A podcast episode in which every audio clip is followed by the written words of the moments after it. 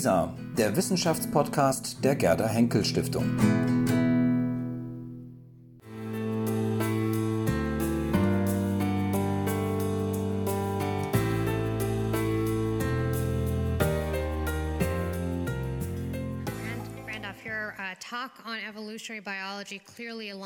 So much with biology, environment, and lifestyle. What really stood out is the systems thinking, being multidisciplinary, being also action oriented, but also more importantly, being uh, thinking about even applying the gender lens. So thank you for that talk. And on that note, I'd like to invite um, our next keynote, a professor of health governance at the Hertie School, uh, working in economics, management, and health, and additionally thinking about approaching uh, the complicated health issues, especially using patient-centered care, creating think labs. I'd like to invite um, Mr. Mohid, uh, Mojid uh, Shaikh to the stage, please.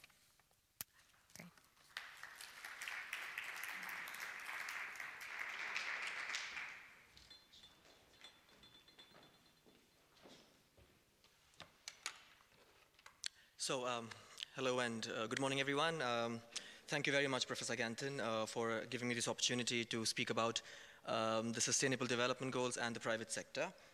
I am a health economist by training.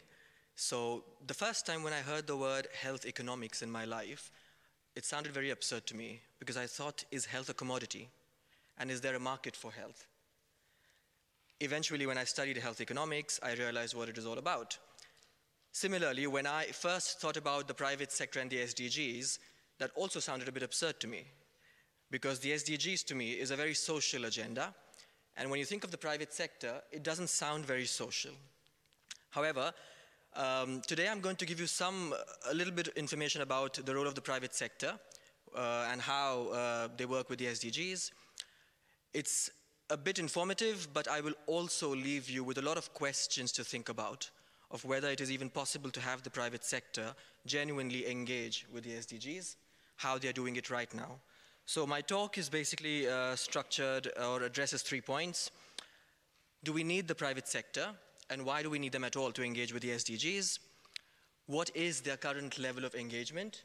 Are they genuinely engaged with the SDGs? And I'll leave you, as I said, with some questions to think about. So let's look at uh, the financing requirements for the SDGs over the next, uh, you know, 10 years that we have. So we need about five to seven trillion US dollars. That's the annual financing requirement for SDG implementation in developing countries. That's basically an investment gap uh, that we're going to have in financing the SDGs. How do we plan to close that gap?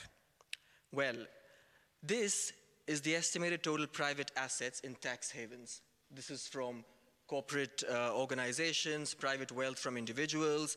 The United Nations uh, Corporation for Tax uh, for Trade and Development actually came out with this figure recently, 36 trillion US dollars. That's kept away in tax havens. We all have read about the Panama Papers and how some private and wealthy individuals have their money there. So if we are able to somehow redirect this money towards the SDGs, we may be able to close this investment gap that we have. This is the investment gap in the SDGs by sector. So as you see, it's not so much for health and for climate change adaptation, but there's a lot of gap for climate change mitigation to address the reasons uh, of uh, climate change. Uh, there is also a lot of gap for food security in agriculture, water and sanitation, education and telecommunications. So if we are somehow able to bring those trillions of dollars, move from billions to the trillions, redirect them, we may be able to close the SDG gap, uh, investment gap that we're seeing here. So of course, we need the private sector, and not just for the financing, but also to understand where the private sector can contribute to each of these SDGs. So my focus obviously is on health, but uh, when I thought about it, I thought we, the, the, private sector can really contribute to each and every of these uh, goals that we have. So Think about poverty. How about redistribution? How about the private sector is just honestly paying taxes? Can we redistribute that money in society? Reduce poverty. How about um, uh, zero hunger? How about employment and job creation? The private sector can really, really do that. How about uh, gender equity, equal pay? And having workplaces that are gender sensitive. Uh, engaging in better waste disposal and having clean water and sanitation Uh, of course, good health and well-being, research and development. Who does a lot of the research and development in drugs? It's private pharmaceutical companies. Uh, if you're aware, it takes about $2.6 billion for a single drug from development, from discovery, to get it to the market. That's an enormous cost, and that's the cost which, if we believe the pharmaceutical company is correctly reporting, then it's a huge cost, and they need some incentives to do that as well. Uh, a lot of uh, public-private partnerships to achieve high-quality education. I come from a country, I was, uh, I was raised in India, I studied over there. We have a lot of private schools and private universities in India. The cost to pay for that is a lot. So how about having more public-private partnerships to, uh, to ensure that we have quality education in these countries? Um, ergonomic safety and respect for different professions at, uh, with respect to SDG 8. Um, sustainable construction, sustainable housing, change in value chain propositions, addressing the negative externalities that some of these private companies generate in terms of disposing their waste in uh, rivers and seas and climate and so on. So transparency and self-regulation to address peace, justice, and strong institutions. We all know these days uh, the social fabric of society is heavily disrupted due to people posting anything and everything they can on Facebook. Um, the CEO was recently, uh, you know, called to court to address these issues and what they're doing about it. So these are really these private organizations that can play a huge role in addressing and helping achieving these SDGs. So as I said, it's not just the financing requirement, but also the exact things they can do in each of these SDGs. So they are really important. We need to work with them. So we do need them. And I don't think uh, people in this room would disagree that uh, we do need the private sector. Of course, it is not that we haven't thought about it. There is a lot of engagement from the private sector in the SDGs. In fact, there is the SDG uh, fund, which has a private sector advisory group. And a lot of private companies are part of this group. You've got H&M, you've got Emery Oleochemicals, you've got Ernst & Young Consulting. There is uh, technology companies like Intel, there's the Sahara Group, food companies like uh, Grupo Nutrisa, they're all a part of this advisory group. And part of their job is uh, to address corporate social responsibility, uh, have advocacy and human rights, research and knowledge sharing. Uh, they're also engaged in capacity building, redeveloping their business models, and then they share this information with each other. The question to ask, however, is, are they really engaging? Do they really walk the talk? So Ernst & Young recently uh, there was an article uh, in Forbes where Ernst & Young had uh, a training program for its employees, and it was very sexist apparently. Uh, because the article goes this way. It says that the women actually in that session were told that men's brains are like waffles. They have little corners in their brains and they're able to effectively store information and focus on them. Women's brains are more like pancakes and they absorb all the information given to them, but they're not very organized. So that's what they were told in their training. So if Ernst and Young pledges towards engaging, you know, uh, with the SDGs, are they really doing what they're supposed to be doing then? H&M drew a lot of flack uh, by employing 14-year-old workers in their factories in Bangladesh and so on.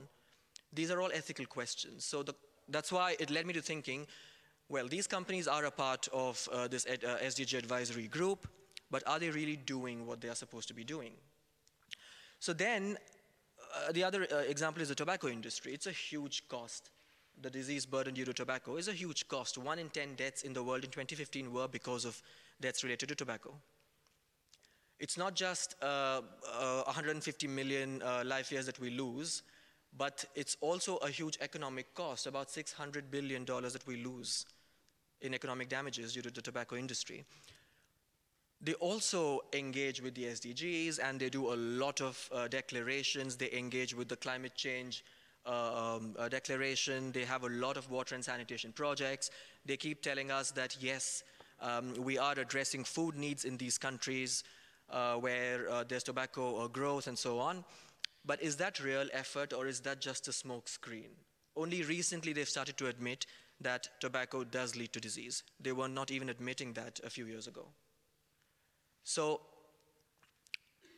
the questions then uh, to consider is, do we really need to have the private sector? I believe we need to have them. I also laid out the case for you. We just not need to have them for financing, but also actively engage in each of these SDGs. But do we run the risk of the private, the private sector hijacking the SDGs with their lobbying efforts, trying to change, uh, uh, you know, the uh, the, the actual objective of the SDGs, does it lead to a diminished role of the private sector, uh, of the public sector in achieving the SDGs?